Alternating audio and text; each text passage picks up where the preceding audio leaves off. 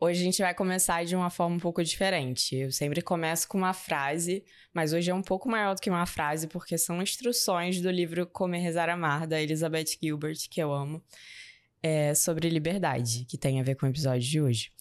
A primeira é: as metáforas da vida são instruções de Deus. Depois, você acabou de subir acima do telhado, não há nada entre você e o infinito. Agora, deixe ir. O dia está acabando. É hora de algo que era bonito se transformar em algo mais bonito. Agora, deixe ir. Seu desejo de resolução foi uma oração. Você estar aqui é a resposta de Deus. Deixe ir e veja as estrelas aparecerem, por dentro e por fora. De todo o coração, peça graça e deixe ir. Tá parecendo uma oração, né, galera? Mas, assim, vamos continuar. Deixe sua intenção ser a libertação do sofrimento inútil, então deixe ir. Observe o calor do dia passar para a noite fria, deixe-se levar.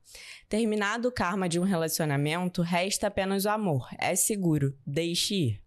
Quando o passado finalmente passar de você, deixe-o ir. Então, desça e comece o resto de sua vida com grande alegria. É, esse é um trecho né, do livro quando a Elisa, Elizabeth Gilbert estava em busca, querendo encontrar o ex dela de novo. E aí um monge, eu não lembro direito, mas era uma coisa assim, ele dá essas instruções para ela e ela finalmente é, se permite viver a liberdade, que tem muito a ver com o tema que a gente vai falar aqui hoje. Esse episódio é um oferecimento da agência de marketing L Faria. Oi, 20, meu nome é Bia Félix e esse é o 20 e Poucos Podcast.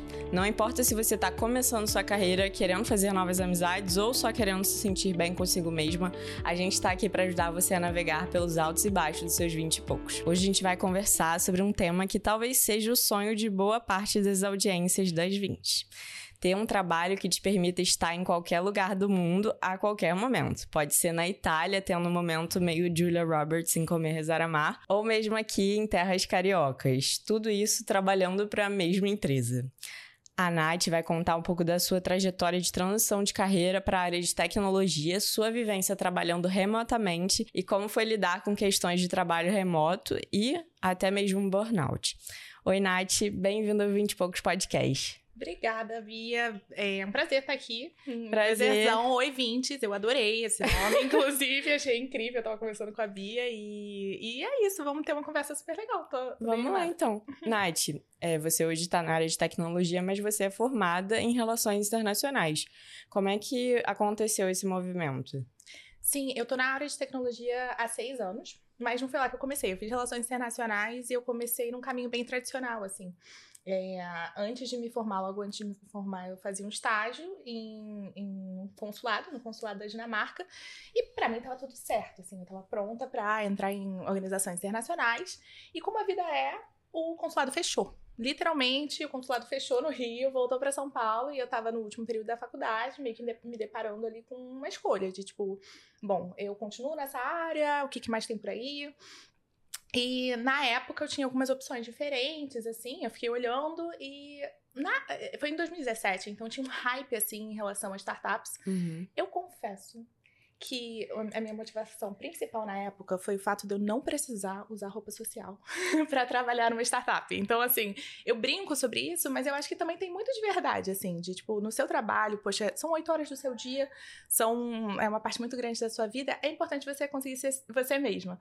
É, mas essa foi uma das minhas motivações, assim, iniciais. Foi, tipo, o, o ambiente de trabalho muito mais relaxado que as startups ofereciam. Depois, obviamente, eu fui criando mais substância sabe? Sobre os motivos pra, pelos quais trabalhar numa startup. Mas é, nessa eu entrei numa, numa startup financeira eu tinha 21 anos. E nesse momento eu me deparei com, com várias escolhas, assim. Eu poderia ou continuar nessa área mais de organizações internacionais e tudo, ou explorar um pouco mais. Eu decidi explorar, explorar mais.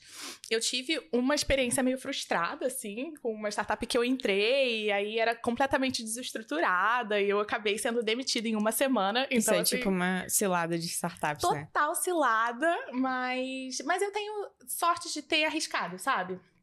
E aí, nessa época que eu tava é, decidindo, com 21 anos, eu. Um, eu meio que tive duas opções meio que principais, assim. Um que era um caminho muito tradicional, é, era uma empresa grande, que tinha um bom salário, que tinha um plano de carreira e tudo.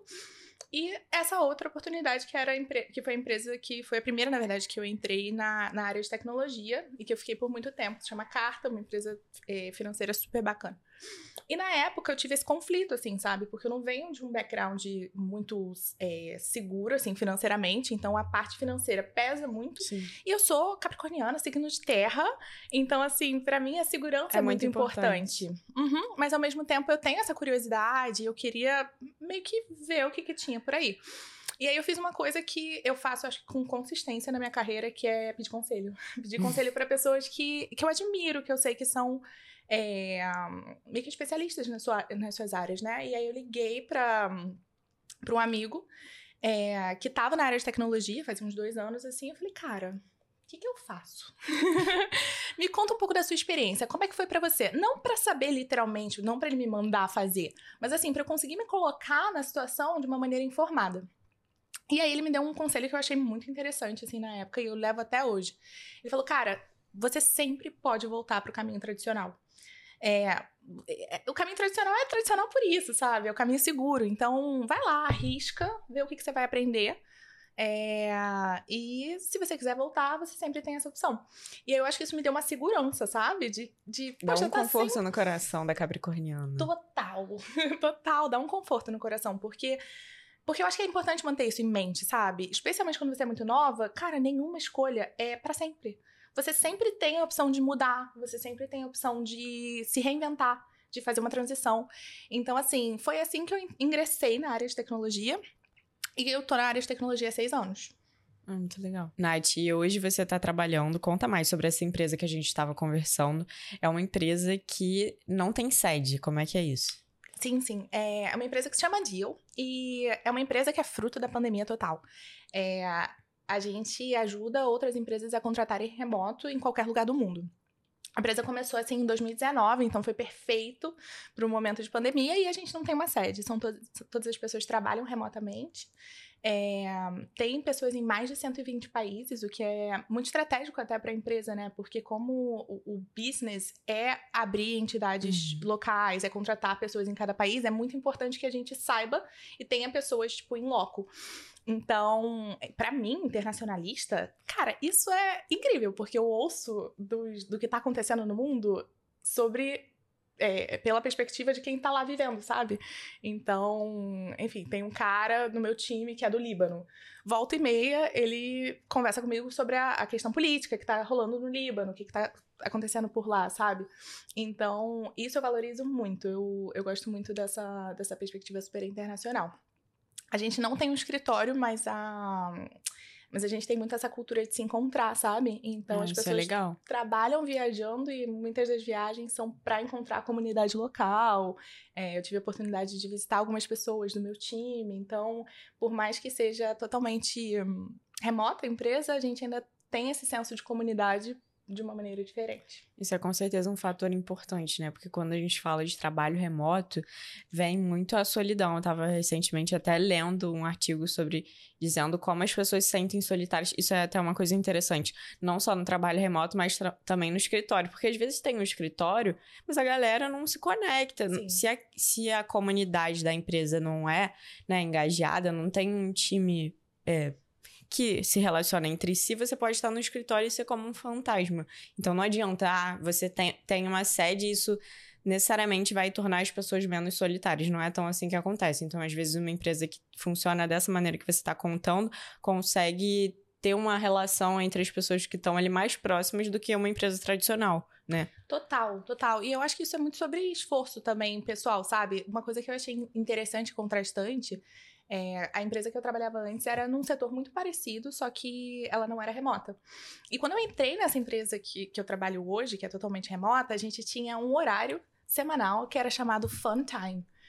E eram 30 minutos, e eu falei, gente, como assim a gente tem que marcar pra, pra se divertir juntos, sabe?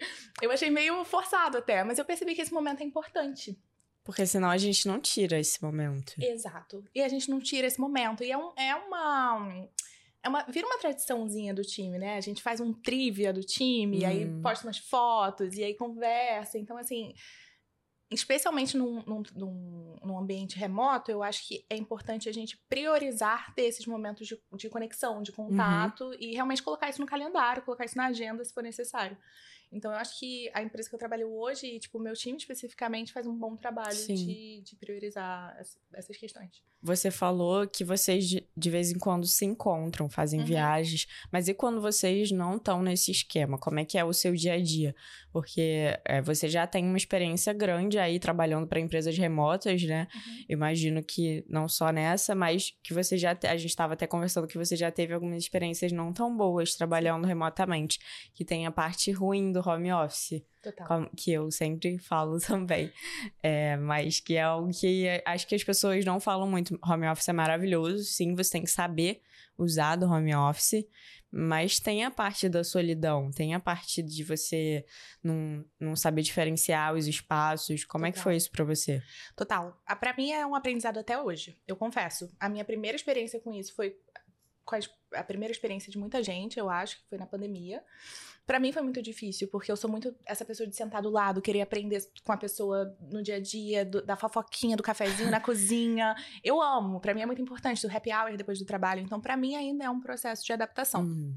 Eu priorizo muito e algumas pessoas têm essa possibilidade, algumas pessoas não têm, mas eu priorizo muito encontrar a comunidade que eu tenho no Rio. Então, assim, tem duas, três pessoas uhum. aqui no Rio e uma vez por semana é sagrado para mim, eu vou e trabalho do escritório com eles para ter esse momento.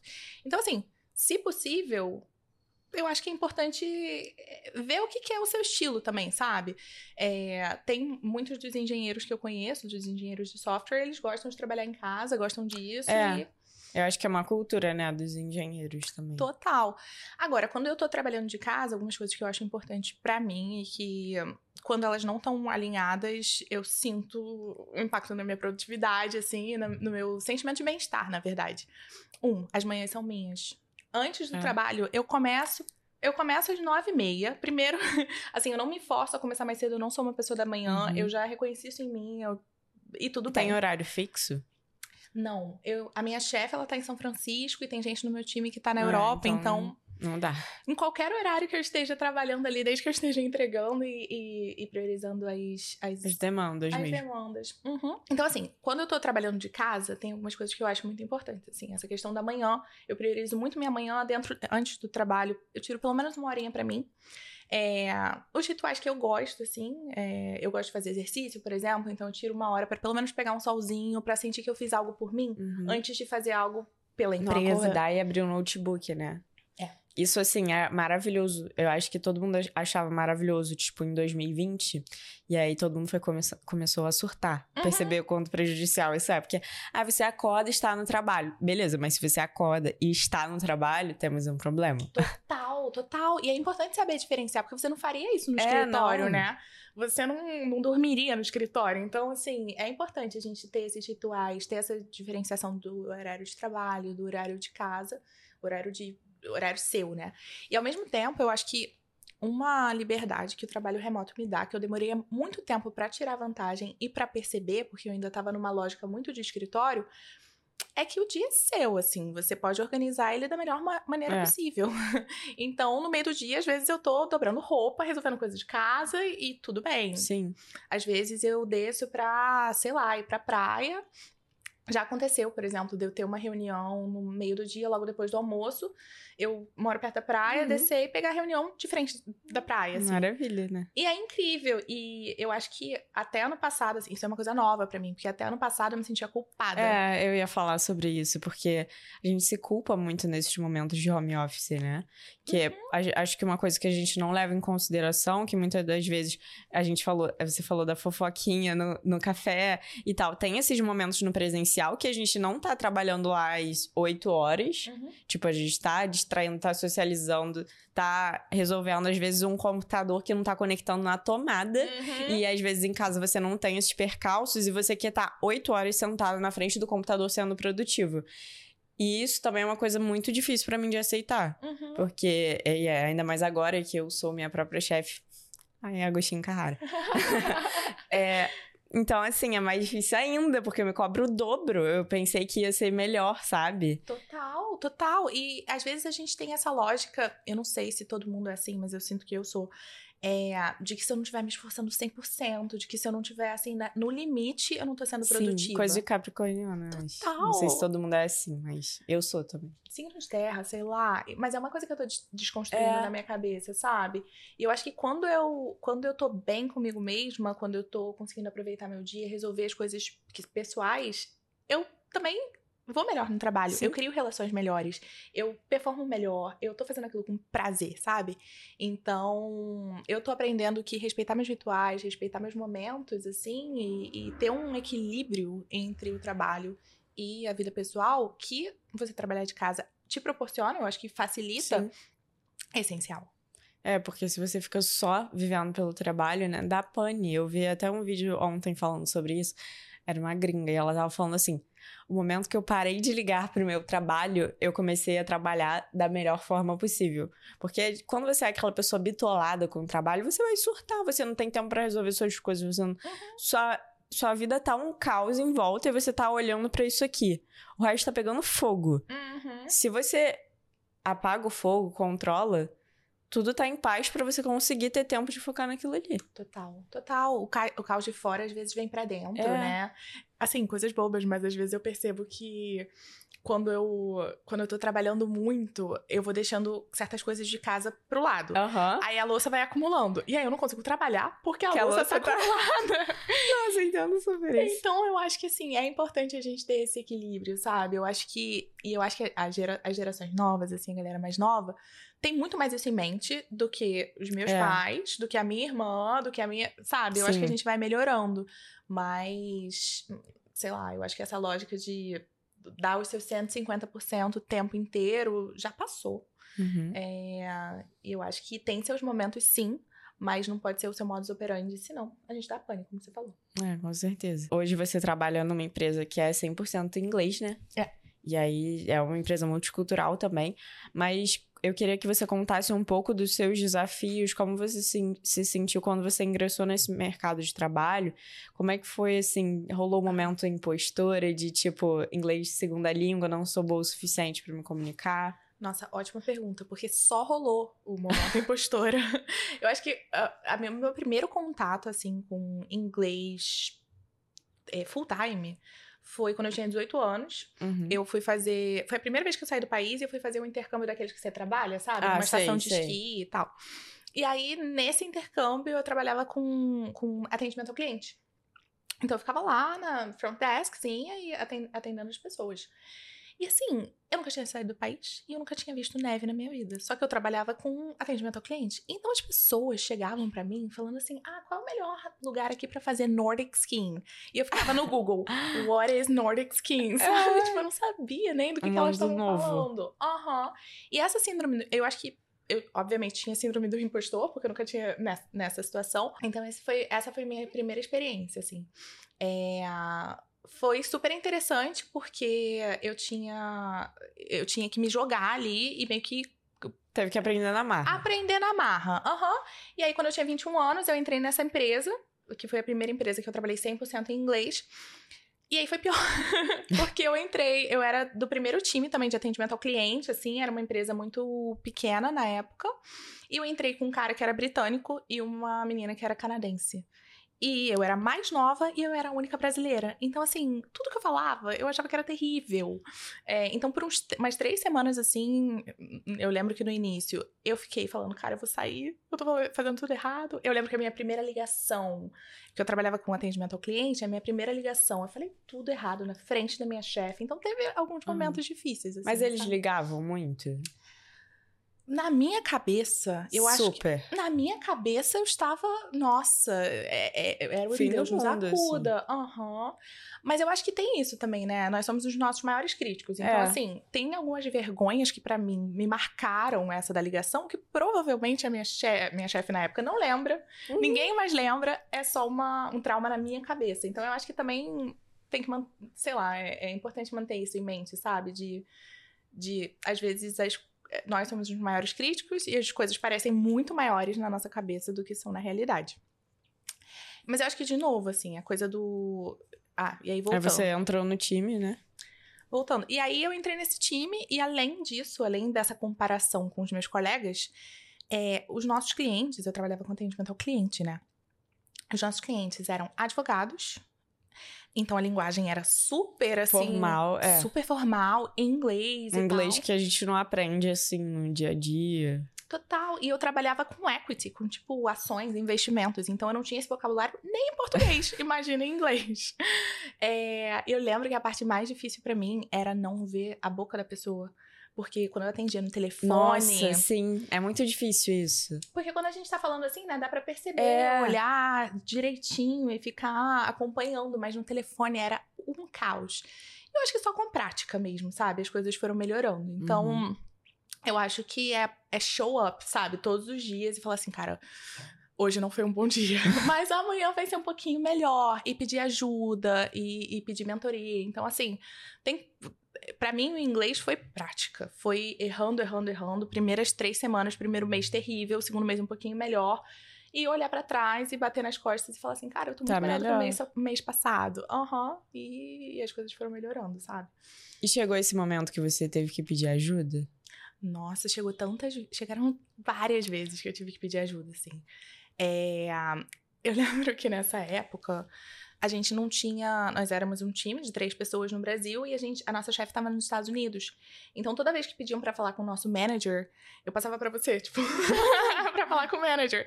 Então, assim, a gente foi criando essa comunidade. No início foi uma coisa de muita competição, sabe? Uhum. Porque eu me sentia, eu acho que, muito abaixo das É. outras pessoas. Mas eu comecei a ver que eu podia muito contar com, com o meu time, sabe? Então, enfim, as coisas foram acontecendo naturalmente. Eu acho que um outro ponto, falando de síndrome de impostor, nessa empresa, é, como a empresa estava crescendo muito rápido, dois anos depois, um ano e meio depois, eu ganhei um time. Eu comecei a gerenciar um time. E aí foi, foi para mim o ápice da, da síndrome de impostor, porque eu tinha 23 anos, era o meu primeiro emprego sério, formal, e eu tava gerenciando pessoas. Às vezes mais velhas, né? Sim, tinha um cara no meu time maravilhoso, inclusive, que ele tinha 40 anos, tinha um filho. E eu ficava assim, cara, o que, que eu posso aqui ensinar pra esse cara? Sabe, o que, que eu tô fazendo? É, eu acho que eu tinha uma, uma pressão muito grande dentro de mim de saber tudo, de ter todas as respostas. Especialmente pra mim, essa transição, assim, pra pra liderar pessoas, tinha, carregava muito essa pressão de ter as respostas sempre. Eu acho que o meu aprendizado, assim, em relação, em relação a isso foi que nem sempre você precisa ter as respostas, mas é sobre ajudar a pessoa a chegar nelas. Então, assim, você é impossível você saber tudo sobre tudo, mas você pode ajudar a conectar essa pessoa com alguém que vai ajudar, ou então fazer as perguntas certas, sabe? Tipo, ajudar a pessoa a chegar nas conclusões. Então, eu tive que desconstruir muito isso, sabe? É você ser um facilitador mesmo. Total. É O que as pessoas estão falando agora do ChatGPT, eu lembrei disso. porque a galera tá com medo, né, do ChatGPT substituir as pessoas. E aí é, tá todo mundo falando, não é sobre o ChatGPT substituir, mas sobre te ajudar e ser um facilitador. Você precisa ser. É, ele te- vai te responder da forma correta se você fizer a pergunta correta. Então, Total. isso que você falou é muito importante, de você ser um facil- uma facilitadora. Uhum. E não aquela pessoa que tem todas as respostas, porque isso nunca vai acontecer, né? Nunca. E é aquilo, você contrata, né, todo mundo fala isso, você contrata pessoas melhores que você. Total. Porque se fosse pra fazer um trabalho que você já sabe fazer, Total. Né? Qual que é a diferença? Exato, exato. Então, mas e esse insight eu só cheguei depois de muito tempo, assim, porque eu sentia que eu devia, eu tinha que ter todas as respostas e aí eu não tinha, muitas das vezes, e aí isso criava uma pressão em mim. Então, eu acho que uma- um dos grandes aprendizados, e eu acho que é algo que eu levo pra minha vida toda, é não é sobre ter as respostas, é sobre ajudar a desbloquear as pessoas pra chegarem nelas, sabe? Uhum. Assim. Então, mas é, síndrome do impostor, eu acho que. E tá sempre aí, sabe? É. Tá sempre aí. Mas cada vez que você supera isso, você se sente mais capaz e mais, tipo, poderosa pra Aham. superar a próxima. Então. Então é isso. Olhar com carinho pelo que você já passou. Total, total. E ver, assim, e pensar nas, nas situações que você já passou e ver, cara, eu consegui superar isso. Então, a próxima eu vou superar também, sabe? E eu vou encontrar. Pra cada problema tem uma solução. É, então, eu vou encontrar essa solução, nem que seja com outra pessoa, nem que eu tenha que ter. Sabe, eu, eu entro em contato. Uma coisa que eu faço muito, muito mesmo é, é isso, assim, tipo, identificar pessoas que no trabalho ou na minha vida eu admire muito por uma razão específica e contar com elas como mentores mesmo. Eu peço mentoria formal no trabalho, tipo, sempre. É, se eu tô, por exemplo, atualmente, por exemplo, uhum. é, eu tô trabalhando muito com projetos que são é, cross-functional, assim, sabe? Tem vários times envolvidos. E tem um cara especificamente no meu trabalho que ele faz isso muito bem. Ele é muito bom em engajar vários times e fazer com é, liderar sem autoridade, sabe? Eu cheguei para ele e falei: olha só, eu tô com esse problema aqui é, gostaria que você me mentorasse nesse sentido. O que, que você acha? É, então a gente se encontra toda, a cada uhum. duas semanas e aí ele traz feedback sobre as coisas que eu, que eu trago para ele, eu peço opinião. Então, assim, contar com outras pessoas para mim é essencial para superar esse tipo de, de desafio, sabe? E para pessoas fora da, da empresa, como é que você faz esse contato? Para pessoas fora da empresa, me dá um exemplo. Por exemplo, se você vê uma pessoa que você falou que é muito interessante num determinado aspecto e você quer ser mentorada dela, uhum. como é que você chega e aborda essa pessoa? Boa pergunta, porque eu acabo não fazendo isso muito, eu não. confesso, tá? Mas porque por vergonha? Eu sou muito focada no, no trabalho especificamente. Então, eu acabo não fazendo isso em outros âmbitos da minha vida, tanto quanto eu gostaria de fazer. Mas eu tenho muito isso em relação aos meus amigos. Hum. É, por exemplo, eu tenho um amigo, meu melhor amigo, Mateus, que ele é muito desenrolado, assim, pra, para encontrar o caminho das pedras para coisas é, práticas. Então, eu e a minha irmã, em 2019, a gente foi tirar a cidadania na Itália. A gente tinha uma lenda de que tinha um italiano na família. E a minha irmã, ela sempre foi muito otimista, assim, sabe? Então ela falava: não, a gente vai conseguir. Mas um vocês foram sem saber? Sim. Então, ela tinha essa lenda, e a minha irmã, sempre otimista, falando: não, vai ter, vai ter, vai ter. Eu cheguei e entrei em contato com esse meu amigo, Matheus, que ele também tinha essa história, né? E ele me deu super o caminho das pedras, certinho, como era para fazer, que, quais os documentos que precisava e tal, etc. É, e nessa a gente acreditou que dava. O Matheus ele me passou assim, o passo a passo, sabe? Bonitinho de como fazer. A minha irmã aqui acreditando que dava.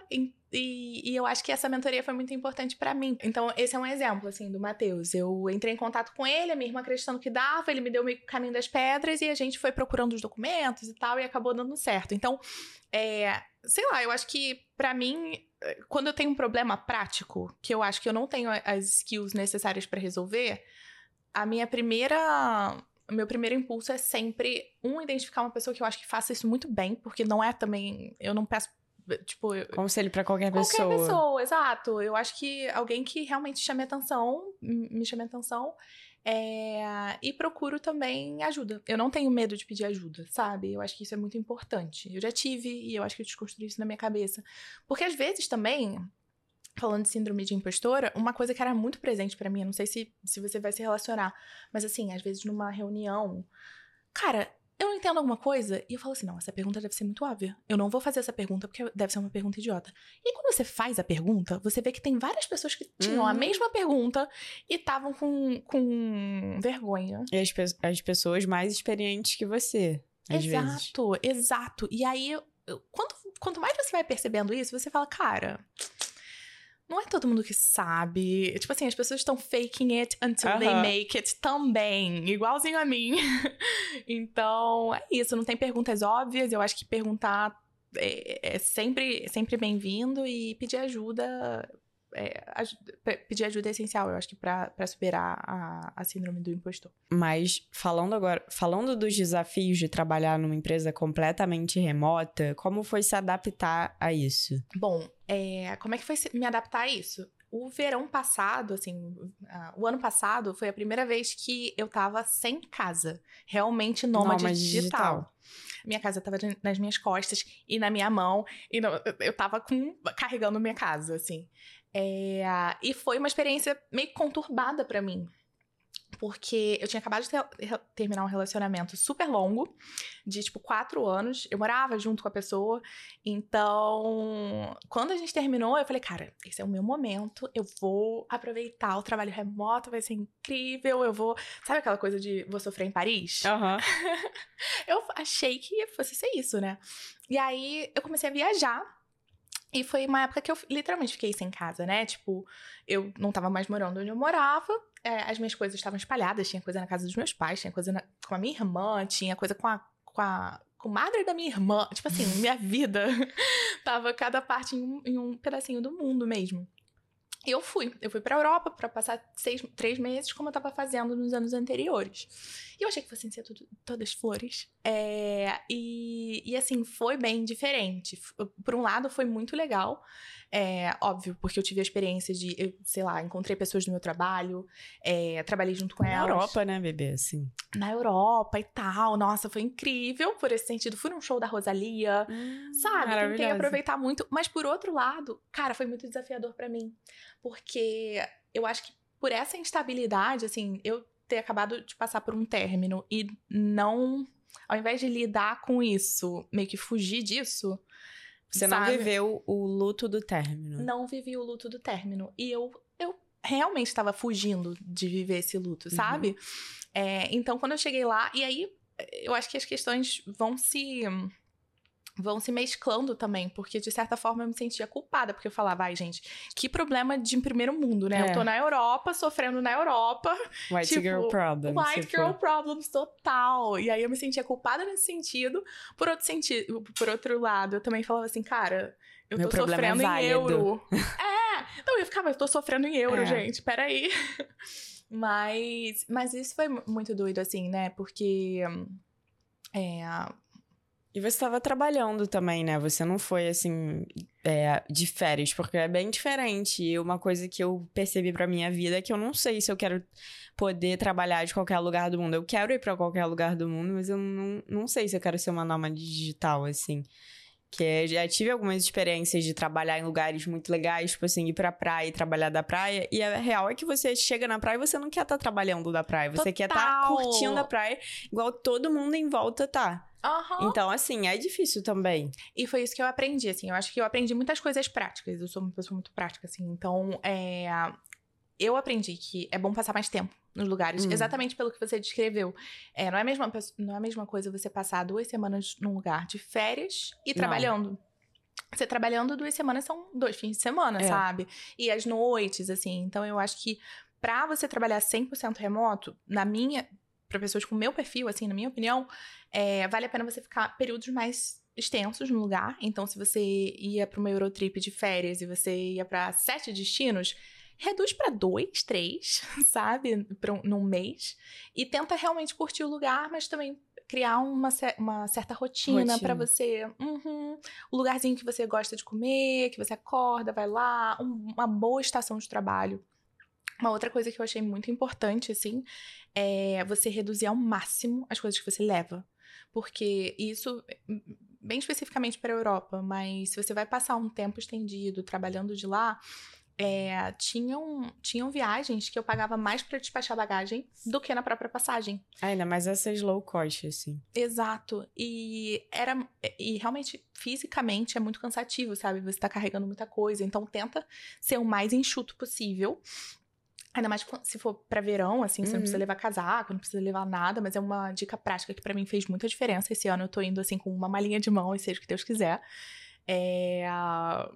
Mas é isso, assim. Então, essas são as dicas práticas que eu, que eu teria. para quem quer ser nômade digital, assim, com é. organização. Com organização. Mas vamos voltar para o tema de relacionamento. Você falou que você não chegou a viver o luto do relacionamento e esse foi um momento difícil para você, porque você tava lá e assim, como é que você superou, passou por isso? Como é que foi sua experiência lá de estar tá recém-solteira na Europa, mas assim, é uma vida completamente nova. É. Total, total. E, e foi muito, realmente foi muito difícil para mim. Tipo, eu, eu sou daquelas pessoas que a mente é muito conectada com o corpo, sabe? Eu Uhum. comecei a ter várias alergias, eu, eu passava mal de manhã, então assim, comecei a ter várias crises de ansiedade. E foi um, um sininho pra mim pra falar, olha só, as coisas não estão tão bem. E eu acho que pra mim, aí entrando num lado muito pessoal também, eu entrei nessa relação muito nova. Eu tinha tipo 21 anos. Então, então, muitas coisas assim eu percebia que eu culpava a relação. É, por exemplo, eu sempre falava, cara, eu quero me mudar pra Europa, eu quero me mudar pra Europa, tá, tá, tá, tá, tá, tá. Mas eu namoro. Mas eu namoro, mais na. em- e quando eu cheguei na Europa solteira, eu percebi que eu não sabia se eu queria ficar lá, não sabia onde eu queria estar, não sabia o que eu queria fazer. Então foi um baque pra mim também, porque eu percebi muito que. hum, estava terceirizando suas decisões. Estava terceirizando minhas decisões e estava terceirizando a culpa. É tão mais fácil colocar a culpa em Muito. outro. Então, assim, eu acho que tudo isso fez parte do meu processo, sabe? É, mas lidar com isso sem estabilidade, sem ter uma base, realmente foi, foi pesado pra mim, sabe? E aí, como eu lidei com isso? Eu, primeiro, de novo, pedi ajuda. Eu comecei a fazer análise, é, eu comecei, eu fui a psiquiatra também, pra, tipo assim, eh, Uhum. melhorar a minha ansiedade. Eu sempre fui, tipo assim, super contra remédio. E olha, gente, isso não. Eu não sou É. profissional da saúde. Eu não estou dando nenhum tipo de, de conselho. De indicação. Ah, mas, tipo Mas assim, tem hora que precisa. Isso super me ajudou. E... Mas eu acho que a coisa primordial pra mim foi ter uma base. E aí eu voltei pro Rio de Janeiro. Eu aluguei um apartamento. Aí o apartamento era minha cara. Aí eu coloquei as Uhum. minhas decorações. Ah, e aí eu me senti em casa, casa. mesmo, sabe? E aí eu estabeleci também uma rotina dos básicos, que eu acho que os básicos a gente, às vezes, tipo assim, todo mundo sabe que você tem que comer bem, todo mundo sabe que você tem que dormir bem. Mas às vezes a gente não prioriza isso, É. né? E ainda mais estando é, uma hora em, em cada lugar, assim, é difícil ter rotina. Exato. Então, isso foi muito importante pra mim. E aí, o, a rotina que eu tenho hoje, eu tô muito feliz. Uhum. É, que é, eu achava que eu queria me mudar pra Europa. Hoje em dia, eu não tenho certeza. Eu gosto de passar o verão lá, verão cá, verão lá, É. verão cá. Cara, o verão no Rio de Janeiro é maravilhoso. pros verões, assim, né? Andorinha total. É, e, uh, e é isso, assim, eu gosto muito da minha rotina. Quando eu tô aqui, eu priorizo, poxa, é, tá fazendo os exercícios que eu gosto, com as pessoas que eu gosto, vendo os meus amigos. Então eu acho que eu consigo tirar o melhor, Tirar o melhor de cada lugar, assim. tirar o melhor de cada lugar. Mas voltando, voltando ao que a gente tava falando de é, como você superou esse momento, a gente acabou indo para outro lado. Mas eu acho que é legal você contar, é, assim, porque esse momento é muito de autodescoberta, né? De você achar que a sua vida acabou, porque você falou que você começou a namorar com 21. Então, assim, você adulteceu com uma relação e depois daquela fase que você é numa nova adulta, você ficou solteira quando você já é uma adulta real, Aham. assim, com uma vida estabelecida. Total. Então, imagino que tenha mudado bastante. Mas aí você voltou pro Rio e, assim, como você é hoje? É bem resolvida com, com essa questão dos relacionamentos? Agora, nesse momento, eu tô curtindo minha solteirice, gente. Porque eu sou uma pessoa de namorar, sabe? Eu tô Aham. sempre namorando. Tipo, desde que eu sou novinha, adolescente, 14 anos, eu fui engatando um relacionamento no outro. E eu acho que agora eu tô meio que aprendendo minha identidade também, sabe? Então, uma coisa muito prática que eu fiz, é, que foi literalmente listar as coisas que eu sempre quis fazer. E nunca tive coragem. Tipo, ah, curso de mergulho é, curso de vela. Eu sou muito envolvida com questões tipo de ati- atividade física, eu Aham. gosto muito de exercício, sabe? Eu fui listando, cara, coisas que eu sempre quis fazer E, de novo. A gente vai terceirizando, falando, ah, porque eu não posso por causa disso, por causa do trabalho e tal. E fui descendo essa lista, falando, eu vou me dar de presente. Aí no, em janeiro, meu aniversário é em dezembro, né? Em janeiro eu fiz um curso de, hum, de mergulho. E esse curso, por exemplo, foi assim, aprender a estar sozinha, né? Eu mandei uma mensagem pra vários amigos, falei, gente, vamos comemorar meu aniversário, a gente pega uma casa e tal. Só que aí um não podia, o, aí quando um podia, o outro não podia. Teve um momento, Bia, que eu cheguei e falei assim, Tô quer sozinha. saber? Aham. Eu que quero fazer esse curso de mergulho, por que, que eu tô dependendo dos outros, sabe? Ah, não, eu vou sozinha. E eu fui. Fui sozinha. Aí lá eu encontrei um amigo e aí deu tudo certo. E, e eu acho que assim, aprender a estar sozinha faz a gente se sentir tão poderosa também, né? Sim. De tipo assim, cara, se tiver com alguém, melhor. Assim, que legal, agrega, soma. Mas eu consigo fazer o que É. eu quiser sozinha. E isso é muito bom. Viajar sozinha, né? E até mesmo num relacionamento, acho que isso é muito importante, porque Total. quando a gente começa a namorar muito nova, a gente talvez não dá muito valor a isso, mas quando a gente começa a construir essa independência de, pô, provavelmente você não mora ainda com seu namorado, né? Mora com seus pais ou já mora sozinho. Aprenda a tirar momentos pra você, Total. porque aí com ele tá ali pra somar, sabe? Uhum. Não tá ali pra te completar e você ter aquela dependência de preciso estar com ele pra fazer essas coisas. E as outras pessoas, sabe? É. Exatamente, exatamente. Eu, hoje em dia, tenho meus rituais, assim, de, cara, tá sozinha pra mim. Eu.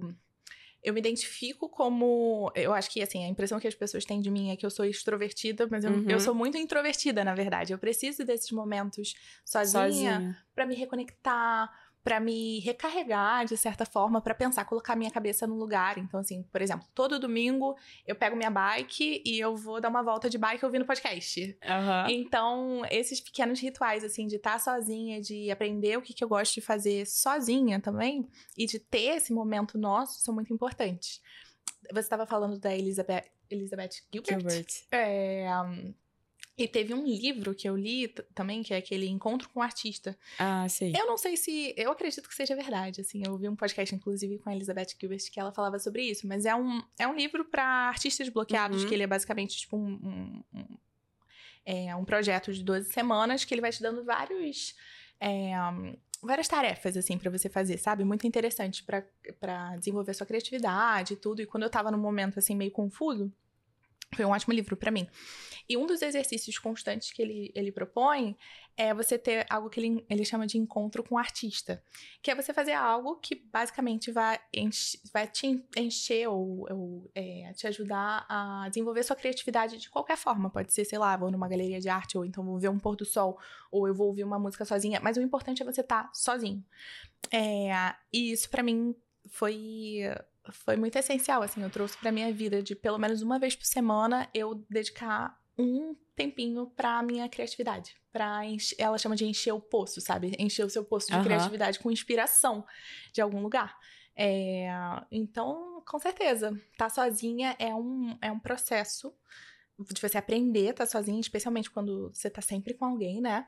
Mas, mas que vale a pena. Isso é curioso porque às vezes a gente pensa que quem tá no mercado tradicional, por mais que você não esteja, o mercado de startup é um pouco diferente, mas é um mercado assim, é, vamos dizer, é, mais formal, né? Sim. Você pensa que aquela pessoa não precisa exercer a criatividade.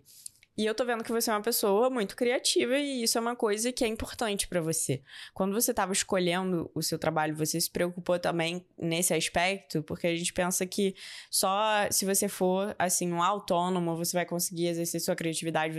Sua criatividade só vai ser válida se você for um artista que pintar quadros ou desenvolver livros.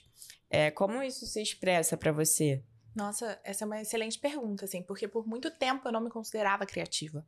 Eu não via essa criatividade, né? Justamente por isso, porque a gente, a eu sinto que eu, pelo menos, tenho uma visão às vezes muito quadrada da criatividade. Tipo assim, poxa, nossa, aquela pessoa pinta ou escreve e tal, e eu nunca, eu nunca fui muito conectada, eu acho que com esse meu lado. Eu sempre fui muito prática, assim, de, de. Eu acho que minha expressão no mundo é o meu trabalho, e o meu trabalho, ele não é, é obviamente, criativo. Mas, cara, hoje em dia eu vejo que, hum, que a criatividade está em tudo. Tá na maneira de você resolver problemas. Tá na maneira de você olhar para, por exemplo, em software é muito sobre resolver problemas, né? Problemas do usuário. Sim.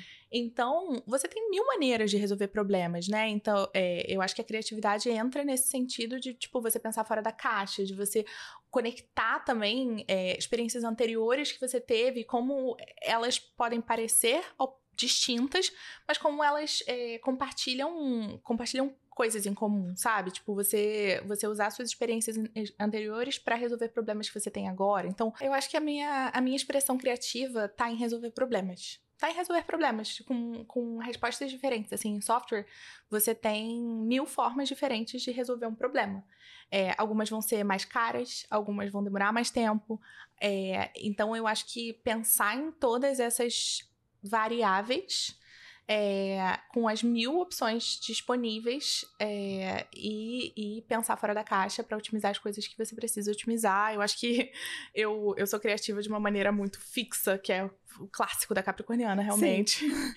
É, mas eu acho que é isso, assim, sabe? Mas isso, na verdade, é a criatividade, né? criatividade é você pensar em formas diferentes de resolver o mesmo problema.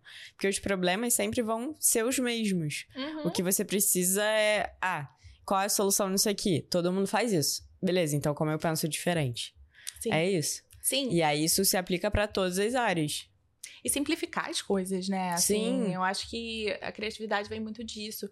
É, teve uma frase que eu vi uma vez, a frase total não é minha, mas eu achei muito legal, que é complicar as coisas é fácil, simplificar é difícil. E eu acho que isso é, é muito essencial, assim, é, é uma é uma característica de pessoas Total. criativas, né? Conseguir simplificar, conseguir explicar as coisas de uma maneira muito fácil. É, um, então... Até na publicidade tem isso, é porque às vezes a gente vê quando a gente aprende na escola, né, que um texto maior é melhor porque é mais explicativo, a gente cresce muito com essa ideia. E aí, no curso de publicidade, a gente aprende que, às vezes, um texto gigante é prolixo. E aí, no texto publicitário, o que é que você precisa? Você precisa passar aquela, aquela mensagem é, no menor é, tempo, ou seja, no menor texto, porque você tem três segundos para um anúncio de TV e você precisa impactar aquela pessoa Total. que está assistindo. Então, como você passa uma mensagem muito importante muito rápido? Total! Isso é você ser criativo. Total. E também se adaptar ao seu público, né? Eu, Sim. Você falando disso me lembrou de uma experiência que eu tive com uma, a minha primeira, tipo, chefe nessa, nessa empresa anterior, minha, minha primeira gerente. É, eu tinha acabado de sair da, da, faculdade e eu tava pegando meu primeiro projeto, assim, importante, sabe? Que eu ia lidar com os diretores e tal. E aí eu fiz um documento pro, uma mensagem enorme, enorme, parecia um TCC. pra mostrar serviço, assim. Claro, pra mostrar o meu vocabulário, como eu, eu tinha pensado em todas as coisas. E ela olhou para aquilo e falou assim: Natália, você não está na faculdade. Isso não é um TCC essas pessoas com quem você está falando não têm tempo para ficar lendo tudo em detalhe. Eles não querem saber sobre os detalhes. Você é responsável pelos detalhes. Sim. Eles querem o high level, eles querem os bullet points, os highlights. Como você falou, tipo assim, passar o máximo de informação possível de, da maneira mais concisa possível. Então, esse foi um feedback, assim, que eu fiquei chateadíssima na época. Que eu falei, gente, isso é uma obra-prima. Eu passei duas horas escrevendo essa mensagem. Mas que eu levei também pra vida, assim, tipo, adaptar o seu público também, né? Que, que essa pessoa, de onde essa pessoa tá vindo, o que, que ela precisa saber, quais, qual o nível de detalhe. Enfim. Com certeza. Na parte das suas vivências como nômade digital, né? Agora você está aqui no Rio, mas queria que você contasse um pouco de como é trabalhar de outros lugares. Você falou que. É, eu não lembro se a gente já falou isso no podcast, mas você trabalha alguns verões na Europa, né? mesmo tendo casa aqui hoje. Queria que você contasse assim as experiências mais marcantes trabalhando remotamente. Nossa, ótima pergunta também. Cara, para mim, o que é muito importante para mim são as pessoas. Então, o que marca, o que me marca são as pessoas, sabe? É, uma das uma das experiências não trabalhando remoto, mas é, a ver com o trabalho remoto foi recente, assim, em janeiro. A minha chefe veio pro Brasil e ela ficou lá em casa, no meu sofá. então, essa experiência foi muito legal. legal. do trabalho remoto, mas não sobre mim, sobre ela. A gente criou essa comunidade, assim, que, que a gente pode meio que contar um com o outro. É, e ela passou um tempo aqui e foi muito legal porque a gente conseguiu compartilhar num nível que você não tem na Terra, é, sabe? Então, essa foi uma experiência muito bacana. É, no verão passado eu fui para Zurique. Zurique, para mim, foi o, o, lugar que mais me impressionou, porque eu não esperava nada e entregou tudo. É, algumas coisas que, que eu lembro, assim, que, que me marcaram foram, foi que eu. Deixa eu voltar uma coisa que me marcou muito em Zurique foi eu sempre tento trabalhar de um lugar diferente, assim, sabe? Uhum. De casa. Eu tava na casa da minha irmã é, e eu passei um tempo no Impact Hub. Impact Hub é tipo uma comunidade meio que autogerenciável que tem tanto a parte de coworking quanto, um, quanto a incubadora de várias empresas. Então eu passei um tempo trabalhando lá. Era um escritório super fofo, que eu conseguia conhecer várias pessoas diferentes e que eu percebi duas coisas principais. Um, é que o europeu no verão ele tá 4,59 e ele vai embora. O europeu no verão não trabalha, resumidamente falando. Quem sou eu pra julgar, gente? Eu acho que eles estão certos. Não, total. Aham, uhum, mas eu entrava numa, numa reunião às quatro e meia, eu saía às cinco, não tinha mais ninguém no escritório. Isso me marcou, assim, porque eu vi que é um, é um ritmo diferente, né? Eles realmente querem aproveitar o verão.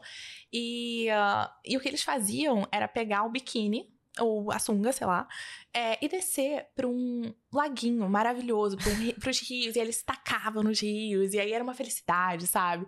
E eu comecei a fazer a mesma coisa. Então, assim, é, a parte legal disso foi que eu. Foi, eu gosto muito de observar como as pessoas fazem, vivem a vida delas, sabe? A parte mais legal de viajar para mim é isso, Sim. quando você passa mais tempo no lugar. E tentar viver como um local. É. Então eu comecei a levar meu biquininho e deu cinco horas ir lá mergulhar. Aham. Uhum. E eu fiz amigos e foi, foi muito legal, assim. Essa foi uma das experiências. Por outro lado, uma experiência que rolou ano passado também foi que em 2019 eu tinha ido para Nápoles.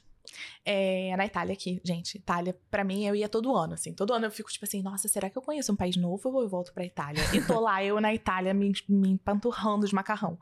É, mas, mas por um outro lado, tipo, eu tinha ido em 2019 para Nápoles foi uma experiência maravilhosa. Sabe aquela viagem que é tudo perfeito uhum. e você vive um sonho napolitano, italiano, tarará. E às vezes não é nem pelo lugar, né? Pela experiência que você tem lá, como você falou de Zurique, as pessoas. Uhum. Vai muito disso também. É.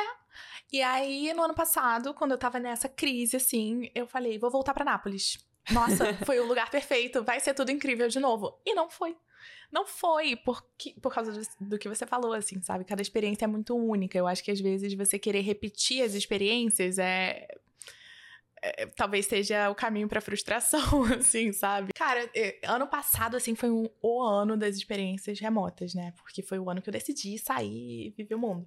Então, eu, fui, eu comecei indo para Buenos Aires, nunca tinha ido. Foi, na verdade, o primeiro país que eu fui na América Latina, fora o Brasil. É, então eu tive uma experiência super legal, encontrei outros amigos que estão trabalhando remotamente, que estão nômades. É, fiquei alguns dias lá, trabalhando de lá, conheci inclusive um pessoal da minha empresa. A gente usa o WeWork, então a empresa ela dá um, uma, uma membership do WeWork é, e tem comunidades locais. Então a gente teve a chance de conhecer pessoas de lá legal. e conhecer Buenos Aires pela visão de um local, que é sempre diferente, Sim. né? É, depois eu fui para Europa, eu fui para Nápoles, que eu tive essa experiência assim interessante, é, que eu fui trabalhando também. Depois eu fui para Espanha, encontrar uns amigos, os mesmos amigos que estavam trabalhando remoto, encontramos todos e fomos pro show da Rosalia, que para mim foi o, literalmente o highlight, highlight da minha vida até agora, gente. É, foi maravilhoso e, e poder fazer isso trabalhando foi muito legal também. É, fui para Madrid, encontrei a product manager do meu time, a gente trabalhou um dia juntas e isso foi muito legal, assim, porque é, uma coisa é você conhecer a pessoa pela tela. Outra coisa é você conhecer ela ao vivo, uhum. sabe? Tipo, algumas pessoas são exatamente como você esperava, outras são completamente diferentes. Eu sempre acho isso Sim. muito engraçado. É, depois eu fui para Londres, encontrei um amigo. Uma, essa foi uma das experiências que me marcaram muito também, porque eu tenho um amigo que, que ele mora no Rio, ele estava se mudando para Londres na época. E assim, foi um momento de, óbvio, muitas mudanças para ele, tipo mudança de trabalho, mudança de rotina. Tava sendo uma, uma questão assim, uma questão estressante. E eu pude estar tá lá com ele enquanto ele estava se mudando. Aí a gente foi na IKEA, a gente fez a Ai, festa na IKEA. Nossa, sonho. E, poxa, foi tão legal poder participar desse momento da vida dele, é, que talvez se eu tivesse uma outra realidade de trabalho não, não rolaria. É, e tá lá com ele, viver isso com ele juntinho e tal, foi muito, muito, muito bom. E também tá com a minha irmã, né? Minha irmã mora fora há dois anos, é. então toda vez que eu tenho a chance de estar de tá com ela, poxa, é sempre maravilhoso. É, esse ano, no ano passado, eu fui visitar ela, e aí a mesma coisa, ela tava se mudando de apartamento, e eu pude participar desses momentos, assim. Então, para mim é sempre sobre as pessoas, e, e eu, eu tenho muita sorte de conhecer pessoas em vários lugares do mundo. É, e poder viver momentos muito importantes com elas, assim, sem ter que, poxa, abrir mão do trabalho. É. É, Mas você consegue equilibrar quando você tá vivendo suas coisas, suas viagens, assim? Você realmente aproveita? Porque eu sinto que pra mim seria um- uma dificuldade. Eu não consigo me desligar 100% do trabalho, assim. Eu ia estar vendo aquilo. Você tá, tipo assim, tá no show da Rosalia, mas tá pensando no trabalho do dia seguinte. Não é uma viagem de amigos e Uhum. balada. Como é que é? é difícil. Mas ainda é melhor do que você não É. ter. Você tá, tipo, num escritório, né? É. Sem fazer nada. É difícil, assim, sabe? Eu acho que. ah, Bom, é, é uma rotina que você teria de qualquer forma. Tipo, se você É. vai. Você ia estar no Rio trabalhando oito horas e talvez não vendo aquelas pessoas. Então, eu acho que realmente demanda organização. Mas é muito bom ter essa liberdade, sabe? É, eu acho que dá aqueles limites de, tipo assim, poxa, nesse momento eu tenho um show marcado, eu tenho esse encontro com meu amigo e, poxa, eu só tô aqui por uma, duas semanas, então eu vou valorizar muito isso. É, eu acho que é importante colocar esse on and off na cabeça quando possível, mas super tem isso. assim, É muito tipo, difícil? Fica, fica aqui atrás às vezes, tipo, poxa, mas aí é aquela planilha, Aquela aquele. Aham. mas, mas a gente a gente vai lidando, assim, né? Tipo, é sempre um- é uma questão de equilíbrio na vida e, e isso tem valido muito a pena. E você diria que foi no ano passado que você teve essa virada de tipo, cara, realmente o trabalho remoto me permite isso, não só em questão de liberdade é, geográfica que a gente tá falando, mas é também a liberdade financeira que te permite fazer essas coisas, né? Porque se fosse uma empresa remota do Brasil, você não ia estar provavelmente conseguindo. A gente conversou é, antes do podcast também e você disse que, é, Capricorniano, a questão financeira era um, um- um importante pra você. E no sentido também de te incomodar que pessoas no mesmo cargo e de diferentes países não ganhavam a mesma coisa, né? Sim, total. Isso sempre foi uma questão pra mim, assim, porque eu trabalhava nessa empresa é, antes da, Deal, que é a empresa que eu trabalho totalmente remoto. É, e era uma empresa que tinha um escritório no Rio e o mesmo, a mesma, os mesmos setores em várias áreas do mundo. Só que a remuneração era diferente Totalmente. baseado baseada na sua localização, assim, embora o trabalho fosse o mesmo, embora, enfim, a produtividade fosse a mesma. Então isso sempre foi uma coisa que me incomodou, inclusive foi e o que era chato também era que eu via muitas pessoas dentro da área de tecnologia que pra ganharem um salário melhor ou pra ganharem vagas mais competitivas tinham que às vezes se mudar de país. Uhum. É, o que é ótimo pra quem tem isso como objetivo, Sim. mas ter isso como único caminho, poxa, é, é É, porque chato. às vezes você quer ficar. Tem, tipo assim, é muito romantizado também você ir embora e tal. Do Brasil, beleza. É válida, né? Mas também tem as pessoas que querem ficar, gostam. É, E querem, às vezes, passar tempos lá e voltar. total. E tipo assim, se a gente pensar também, é uma total fuga de cérebros, né? Pro- Não, muito. né, do nosso país, assim, as pessoas mais qualificadas e tal dentro da área de tecnologia, o sinônimo de sucesso antigamente era você sair e trabalhar para uma empresa É. no exterior, sem- sempre lá. E eu acho que com a pandemia a gente teve esse shift, né? Inclusive a, a empresa que eu trabalho hoje, esse foi um dos motivos pelos quais eu entrei nessa empresa, não só para ganhar em dólar, mas porque é uma empresa que facilita isso, sabe? Ah, É, a Deal, ela ajuda outras empresas a contratarem em qualquer lugar do mundo e você, como um talento também, em, em qualquer lugar do mundo, pode ter acesso a essas oportunidades que antes não, você não tinha. Então, de certa forma, talvez um pouco romantizando, mas de certa forma também ajuda a equilibrar a nível mundial, tipo, É. as a oportunidades. nível mínimo, assim, mas ainda é melhor que nada, né? É, e para as empresas, assim, eu acho que é um win-win, porque as empresas no Vale do Silício às vezes pagavam é, salários astronômicos É, Né? uma coisa que tá um pouco acabando hoje, né? Depois da- das crises que eles passaram por lá. tá chegando numa não, é- média. não tá acabando, mas com os layoffs e tal, tá. Então, tipo, baixando um pouco a É. bola. Total. Então, assim, as empresas pagam menos do que pagavam antes, porque só tinham acesso àquele talento ali que tava no, na Bay Area, às vezes, e que era meio que é, overpaid. É, e as pessoas na América Latina, na África, têm acesso a oportunidades que, que às vezes eles não tinham a um salário muito, muito mais alto, assim. É, tem uma série de estudos que a empresa que eu trabalho, inclusive, eh, lança, tipo, semestralmente, sobre um aumento no, no, no salário médio. E na América Latina, nos últimos anos, na nossa base de dados, é, foi mais de 150% de, de aumento no salário médio. Então, assim, de certa forma, tá rolando uma distribuição de renda É. mesmo com essa, com essa vibe do trabalho remoto. É, então, com certeza, com certeza, eu acho que o mundo vai continuar mudando nesse sentido, sabe? E, e é um- uma parada que vale muito a pena, te dá muita liberdade, como você falou. Você não precisa mais estar presa a as possibilidades de trabalho dentro daquela location ali que você, que você tá, né? E eu acho que o principal também é que te dá uma terceira possibilidade, porque eu lembro que desde pequena, isso que você falou dos engenheiros, tipo, era o auge do sucesso. Você Uhum. fazer engenharia e trabalhar na Europa como engenheiro, mas, tipo, trabalhar de lá. Ou então você fica aqui no Brasil e é mal remunerado. Uhum. E agora a gente tem essa terceira possibilidade, porque antes a gente só pensava, ou você ganha bem e vai embora, ou você fica aqui e vai e trabalha pra caramba, porque o brasileiro trabalha pra caramba Total. lá na Europa. Nos Estados Unidos, eles também trabalham bastante, mas na Europa o ritmo é completamente diferente, né?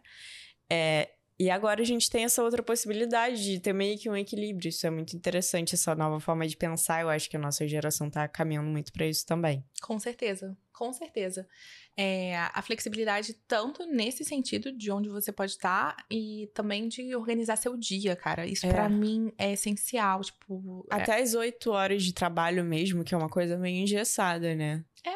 E eu tenho aprendido muito também sobre o meu próprio ritmo. Eu acho que cada pessoa tem uma maneira de organizar o dia que funciona melhor pra ela. Tipo, eu não sou uma pessoa que gosto de começar a trabalhar muito cedo. E em- eu acho que no- nas empresas mais tradicionais, 9 às 5, Sim. 9 às 6, 8 às 5, isso não funciona muito bem pra mim. E eu acho que a gente tá mudando também a nossa mentalidade no geral. Acho que as empresas também, de que, cara, whatever floats your boat, o que funciona pra você, desde que você entregue É.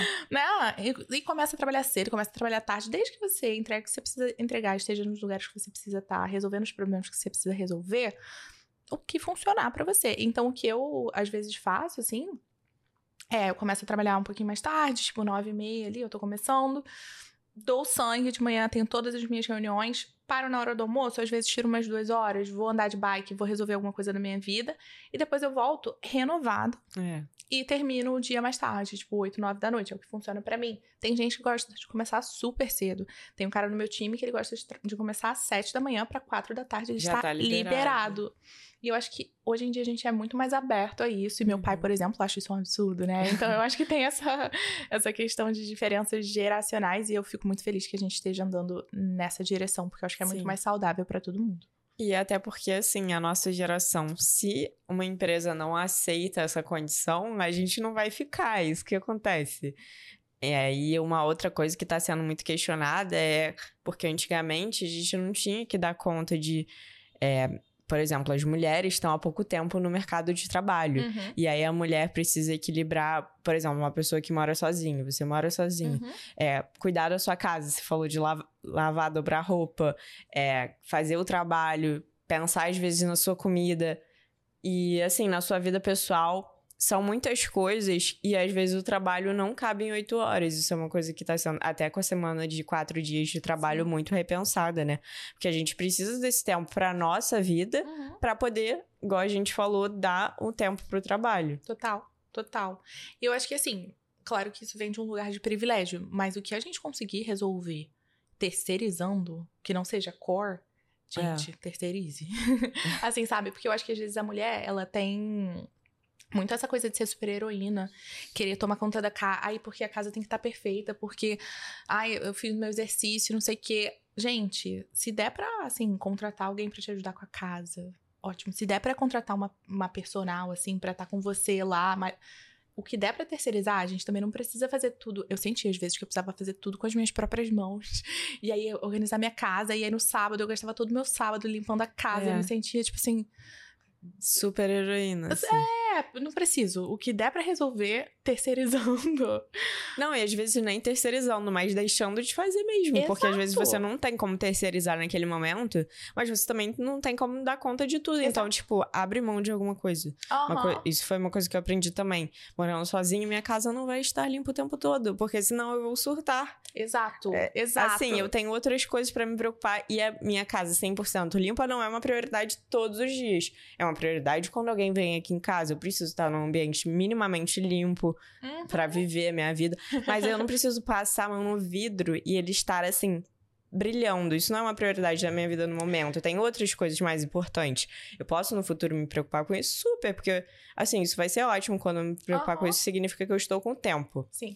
Mas no momento não é um tempo que eu tô tendo, entendeu? São muitos pratinhos, né? Tudo bem algumas coisas estarem em nota 7 às vezes. É. Tudo bem algumas coisas estarem em nota 5. Assim, a gente tem que organizar ali, ver o que, que onde a gente vai dar o máximo da nossa energia, o que, que vale a pena naquele momento. E Total. a- isso vai mudando, né? Durante a vida, Vai durante o mudando. ano, durante a semana. Eu separei aqui algumas perguntas que a gente botou lá uma caixinha no Instagram. Se você Ai, não legal. segue, segue ainda, arroba 20 e poucos club. A gente tá lá e a gente sempre faz essa interação com vocês antes. É, aí algumas meninas, algumas ouvintes mandaram umas dúvidas sobre trabalho remoto. É, a Clara mandou assim: como procurar trabalhos desse tipo? Muito legal a pergunta. Olha, tem alguns sites que a gente pode até colocar, de repente, É. no- no, Pode falar e aí eu boto.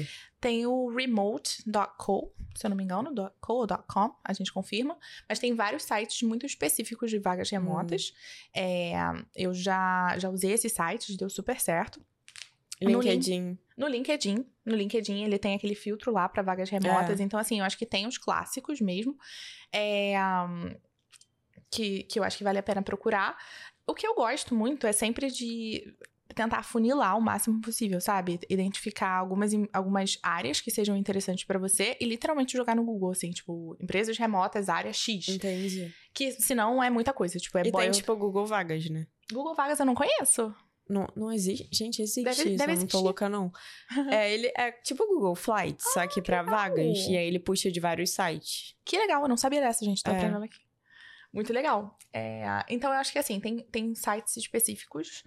Como eu, eu especialmente, cheguei à empresa que eu tô hoje por indicação de outra pessoa. Não indicação de outra pessoa, mas assim, porque alguém tinha usado o produto e falou, cara, que produto legal, dá uma olhada. E aí eu fui Nossa. olhando. Então, também sempre ficar de olho no seu próprio dia a dia, sabe? No Quais seu são os- network. no seu network e também quais são os, é, os aplicativos que você usa no seu dia a dia, quais são as soluções que você usa. Tipo assim, pra mim isso é muito importante, tipo, trabalhar numa empresa que, por exemplo, Quinto Andar. Quinto Andar seria super uma empresa que eu, que eu trabalharia porque eu já usei a solução deles, o aplicativo ah, tá, deles. entendi. Tava meio confuso. É. Mas eu acho que, tipo assim, pensar também sobre os, os, as soluções que você usa no seu dia a dia. E a partir disso, ver o que, que você gosta, é o que sabe? tem a ver com você, né? Ah, Que às vezes a pessoa não sabe que, ah, qual empresa tem a ver comigo. Tipo assim, porque talvez uma empresa de tecnologia seja uma coisa muito fora da realidade. Então, assim, é legal você ver isso. Por exemplo, ah, tem área de tecnologia na L'Oréal e eu sou uma pessoa que gosta do Uhum. mercado de beleza e tal. Você não precisa necessariamente estar trabalhando com o produto final, né? sim. Você tá envolvido naquele processo, talvez seja uma coisa que você se interesse. Sim, total. E até pra você garantir que você vai gostar do seu dia a dia, assim, sabe, né? É. Porque eu acho que essa- tem algumas coisas que meio que mantém a gente engajada só por um tempo, sabe? Sim. Tipo, quando você recebe um aumento. Se você não tá muito feliz, mas você recebe um aumento, os três primeiros meses estão ótimos. Você tá lá gastando seu aumento e tal. Mas depois você não.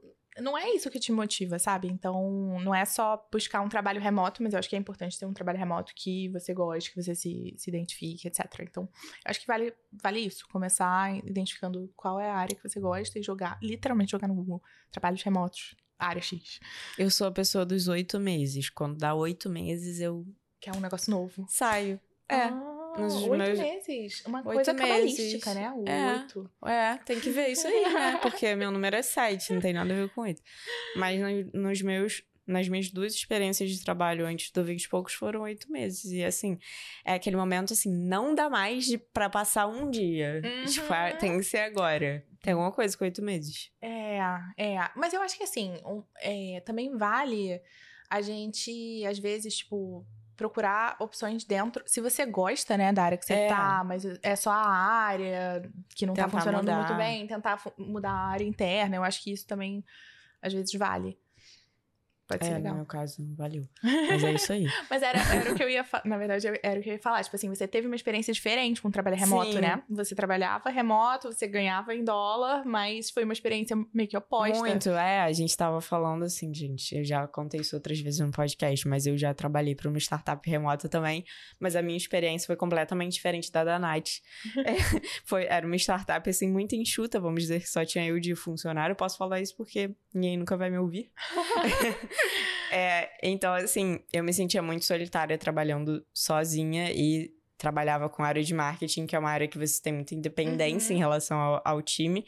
E também não tinha time, então era eu com, comigo mesma tomando decisões. E a minha chefe no verão europeu, ela sumiu. Igual a Nath falou que eles não trabalham, é verdade. É, e aí eu fiquei trabalhando sozinha, enfim, foi uma experiência assim. E aí eu criei o 20 e poucos, fim da história. Que bom, deu tudo certo no final. Tá, tá dando, né, ainda. Aham. E, e uma outra coisa também eu acho, que eu acho que é, talvez valha me- mencionar é que hum, se a empresa ela tem algum tipo de propensão a trabalho híbrido, ela pode estar aberta a trabalho remoto, tá? Se isso é uma coisa importante pra você, Hum. peça. É uma coisa. Entendi. Ah. Tipo, ela botou ali um híbrido pra testar, ver se você topa. Exato. Então, assim, eu acho que não custa nada pedir, sabe? Tipo, também não, não se restringir só a vagas remotas. Às vezes, se a empresa é híbrida, mas gostou de você, e você gostou da empresa, o perfil é legal, tem um, um espaço para negociação, sabe? Sempre tem. Mas e a questão do visto? Precisa pra trabalho remoto? Não. Precisa. Inclusive, é, não precisa. A, a Deal, que é a empresa que eu Uhum. trabalho hoje, ela facilita esse tipo de contrato, né? Ah, então, tá. é, não necessariamente você precisa estar trabalhando para aquela empresa. Um jeito é, interessante de. É, é o jeito que eu faço hoje, é abrir uma entidade. Então, eu abri um, um PJ, né? Um, um CNPJ no Brasil, e é como se eu prestasse serviço. Ah, é igual a mim, igual a mesma coisa que eu era, então. Essa, é a, essa é a maneira mais comum É. e mais eficiente, eu acho, até em questão de impostos Sim. pra, pra você trabalhar remoto. Mais legal também, né? Não, Mais não le- seremos ilegais. Exato, exato, exato.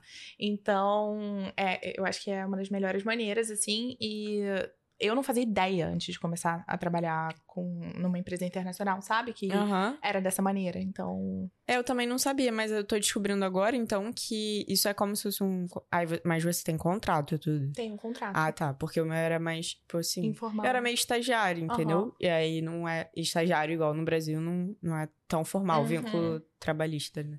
Tem várias maneiras, é, é, e a empresa, assim, ela pode decidir contratar, meio que terceirizar isso, é um, é um dos serviços que a Deal oferece. Então, você pode ou... Eu não. Gente, tô falando muita Deal aqui. Não tô fazendo propaganda, mas eu acho super interessante, na real. É, é que você pode ser contratada meio que como se fosse como pessoa física ou, co- ou como, como se fosse CLT, sabe? Ah, em vários tá. países do Entendi. mundo.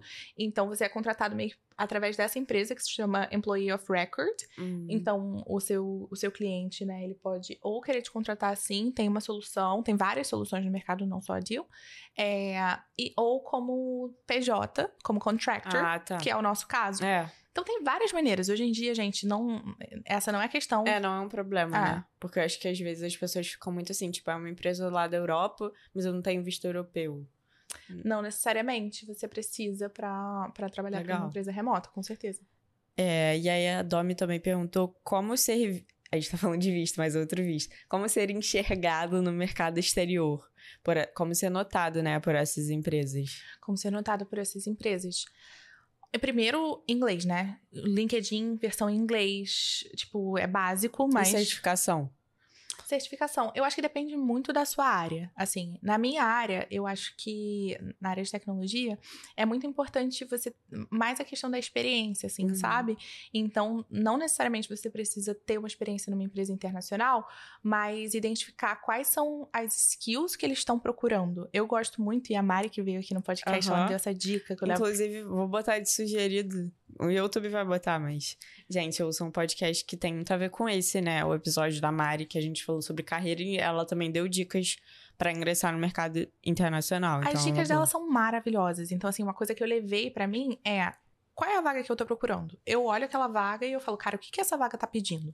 E a partir do que ela tá pedindo, eu vou tanto montando meu currículo quanto, quanto montando as skills que eu, eu, desenvolvendo as skills, sabe? Então, se eu olho, dando um exemplo do meu setor, assim, a Salesforce é uma coisa que essas empre várias empresas pedem. É uhum. uma, uma, uma ferramenta que várias empresas diferentes pedem.